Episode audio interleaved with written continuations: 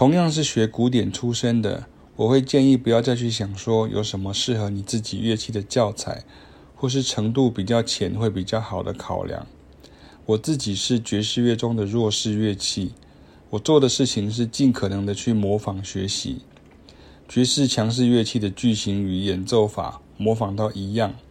而很幸运的是，我陆续跟过两位主修老师，一位是吉他手 Fabian de Gries，一位是竖笛萨克斯风手 John Rocco。他们都不懂小提琴，但是他们会告诉我哪里不太对，听起来不太像，甚至亲自示范给我看，要我模仿。就这样，我学到了精髓，也把我提升到另一个音乐的境界。但是这是很漫长的转化过程，可以说是置之死地而后生的概念。像我曾把 Charlie Parker Omni Book 六十首，连主题跟他的即兴彩谱都练完。就是蜕变的关键之一。我现在什么乐器都能教，就是因为我养成了非常仔细观察不同乐器的语汇特性，以及该怎样合奏起来，也加上了很多年的经验累积与从错误中成长。所谓教学相长，就是这招道理。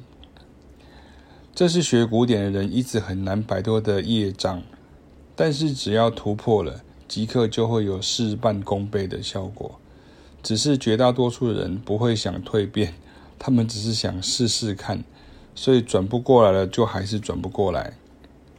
关于第二点，是不是先从比较浅基础的开始？答案是对，但是也不对。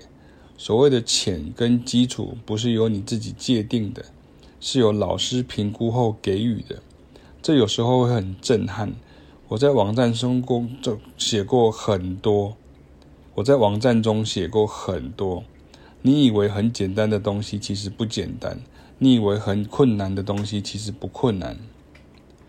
我以前在大学音乐系里头任教的时候，有两个亲身的经验，不妨听我说说。一次是某位系主任希望我教的爵士即兴与合奏技巧课。能够为系上出公差去表演，但其中会搭配更多没上过我的课的音乐系学生。他那时候笑笑跟我说：“选简单一点的曲子就好了，standard 就好。”但是爵士乐的概念没有什么简单的曲子啊，简单的曲子，厉害的爵士乐手会演得超精彩，不会爵士乐的人演起来就变成很难听的曲子。重点是那个能力，不是古典人认为的。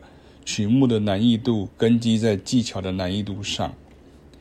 另一次是我邀请了一位很厉害的爵士乐管乐大师级人物来，佛心帮牵线，看看戏上的乐团能不能接受指导。